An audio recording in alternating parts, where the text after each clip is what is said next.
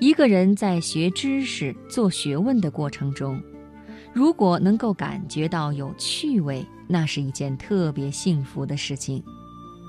然而，梁实秋先生认为，我们在求学时代应该暂且把趣味放在一旁，耐着性子接受教育的纪律，把自己锻炼成为坚实的材料。今晚我们一起来分享梁实秋的散文《学问之趣味》。前辈的学者常以学问的趣味启迪后生，因为他们自己实在是得到了学问的趣味，故不惜现身说法，诱导后学，使他们也在愉快的心情之下走进学问的大门。一个人在学问上果能感觉到趣味，有时真会像是着了魔一般，真能废寝忘食，真能不知老之将至，苦苦钻研，锲而不舍，在学问上焉能不有收获？不过我常想，大概趣味云云，是指年长之后自动做学问之时而言。在年轻时候为学问打根底之际，恐怕不能过分重视趣味。学问没有根底，趣味也很难滋生。我常见许多年轻的朋友，聪明用功，成绩优异，而语文程度不足以达意，甚至写一封信亦难得通顺。问其故，则曰其兴趣不在语文方面。又有一些执笔为文，斐然可诵，而是数理科目如仇，勉强才能及格。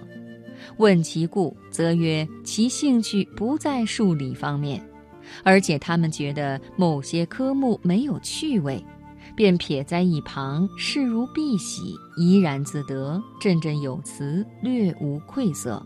好像这就是发扬趣味。殊不知天下没有趣味的学问，端是无人如何发掘其趣味。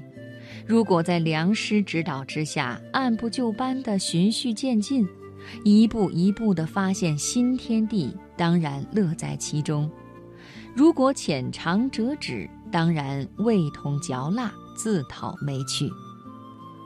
一个有中上天资的人，对于普通的基本文理科目，都同样有学习的能力，绝不会本能的长于此而拙于彼。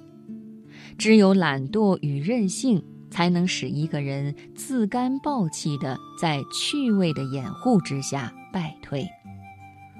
由小学到中学，所修习的无非是一些普通的基本知识。就是大学四年所受课业，也还是相当粗浅的学识。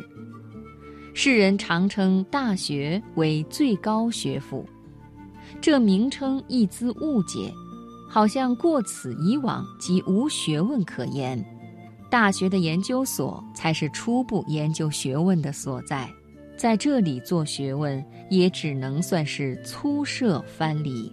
注重的是研究学问的方法与实习。学无止境，一生的时间都嫌太短，所以古人好手穷经，头发白了还在继续研究。不过，在这样的研究中，确实有浓厚的趣味。在初学的阶段，由小学到大学。我们与其畅言趣味，不如偏重纪律。一个合理编列的课程表，犹如一个营养均衡的食谱，里面各个项目都是有益而必须的，不可偏废。所谓选修科目，也只是在某一项目范围内略有挑选余地而已。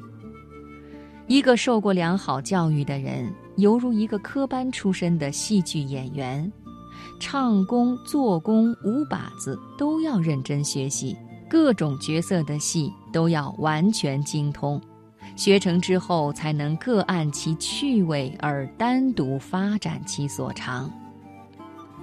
学问要有根底，根底要打得平正坚实，以后永远受用。总之，我们在求学时代，应该暂且把趣味放在一旁，耐着性子接受教育的纪律，把自己锻炼成为坚实的材料。学问的趣味留在将来慢慢享受，一点儿也不迟。